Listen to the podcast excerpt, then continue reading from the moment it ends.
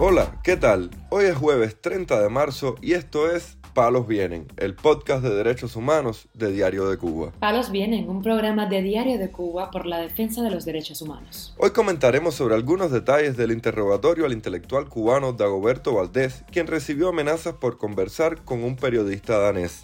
También hablaremos sobre la situación de la activista cubana Jaylis Torres Cruz, quien denunció haber sido agredida sexualmente mientras estuvo encarcelada en Cuba.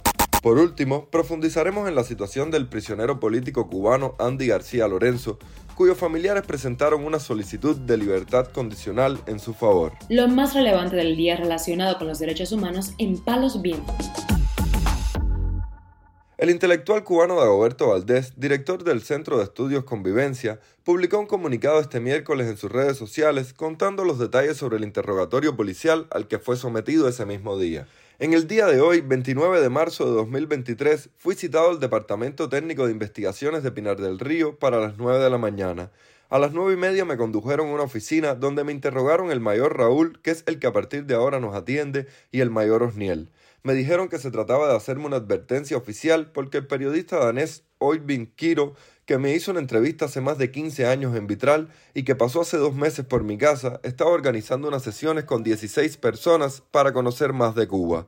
Al ser detenido en La Habana, el periodista dijo que Dagoberto Valdés era el patrocinador de esa actividad que calificaron de ilegal y organizada en Cuba por un periodista extranjero. Negué que fuera patrocinador ni que eso se fuera a realizar. Media hora después salieron los dos oficiales de la seguridad vestidos de civil para darle entrada a una mayor, instructora policial vestida con uniforme, que traía un acta de advertencia y me amenazó leyéndome el artículo 124.1 del nuevo Código Penal que dice incurre en sanción de privación de libertad de 3 a 8 años quien, inciso A, incite contra el orden social, la solidaridad internacional o el Estado socialista reconocido en la Constitución de la República.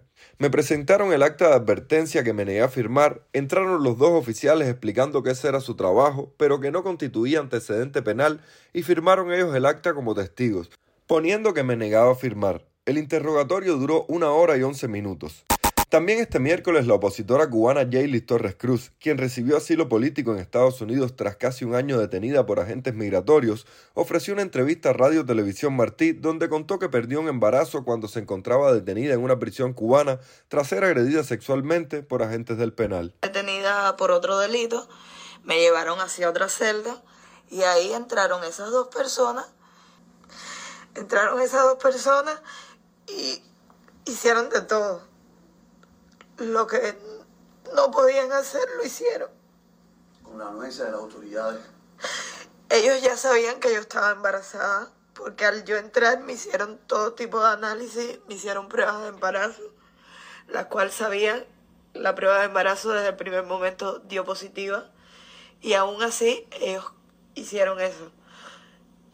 A las horas de aquello yo empecé con dolores, tuve un aborto, al cual no me dieron atención médica ninguna. La opositora cubana también dijo que la seguridad del Estado la obligó a filmar un video pidiéndole disculpas al vocero del régimen Humberto López, a quien increpó en una calle de La Habana tras salir de la casa de una presunta amante. Siempre me dijeron que podía regresar a mi casa si firmaba un video pidiéndole disculpas a Humberto López, el cual me negué hasta el último momento pero ya era el sentimiento de estar separado de mis niños, de haberme perdido los 15 años de mi hija y accedí a firmar el video.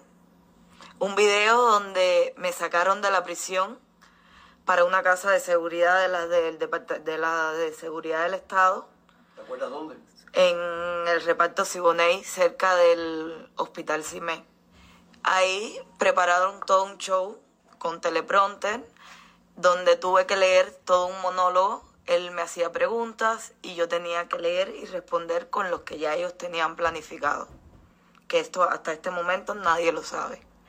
Ese video lo quisieron utilizar para silenciarme y se dieron cuenta de que con Jaylin no también este miércoles la madre del preso político del 11 de julio, Luis Emilio Cabrera Díaz, reclamó una adecuada atención médica para su hijo, quien presenta una alergia que le provoca serias lesiones en parte de su cuerpo, según contó a Radio Televisión Martí. Está preso desde el 2021. Esta es la séptima vez que está ingresado porque parece que ese cuadro alérgico se le produce cualquier alimento porque ya lo tiene en sangre. Empezó el cuadro reventándose los, los oídos, después los brazos, después la parte de los testículos y ahora el cuadro se le ha reflejado en las dos piernas donde la tiene muy llena de humor. Me sugiere para nada me han permitido verlo ni hablar con los médicos ni nada, que lo tiene muy lleno de humor, de grano. Eso le produce mucho dolor y mucha fiebre y entonces el cuadro ahora creo que es más grave por lo que él me dijo ayer, que logró comunicarse conmigo porque alguien le hizo el favor de prestarle rápido un teléfono, que él tiene miedo a perder su pierna. Las visitas de él son cada dos meses y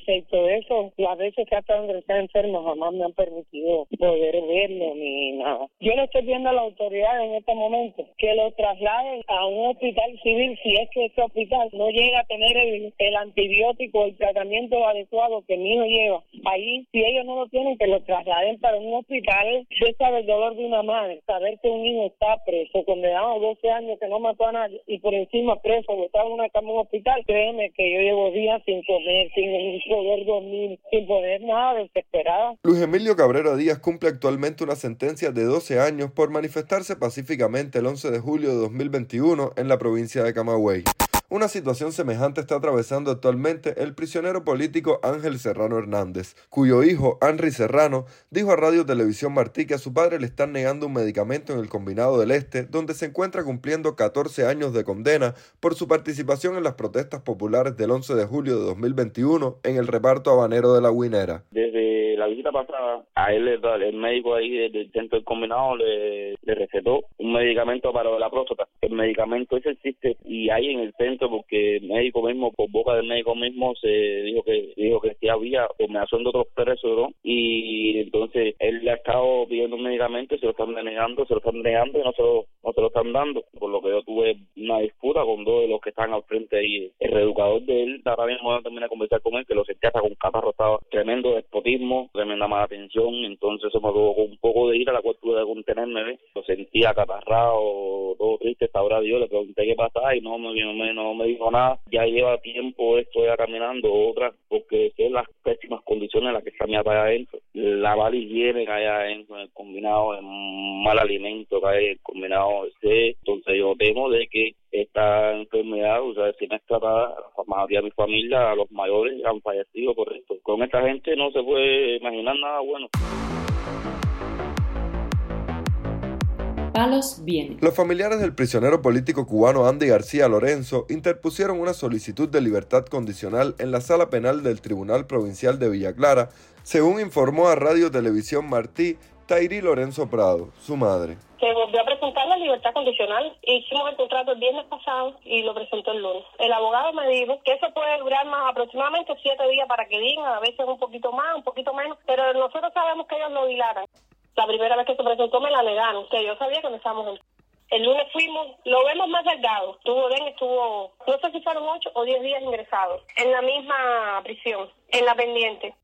Es una decisión que yo tomé. Si la niegan, yo voy a calentar las redes. Ojalá y que no la nieguen, porque el motivo es mal. Él está prácticamente a la mitad de la condena. Y por las cuentas que sacan ellos, ya ellos pueden aprobar la libertad condicional. García Lorenzo se encuentra cumpliendo una sentencia de cuatro años de privación de libertad en la prisión de La Pendiente, en la provincia de Villa Clara, por manifestarse el 11 de julio de 2021 en la ciudad de Santa Clara.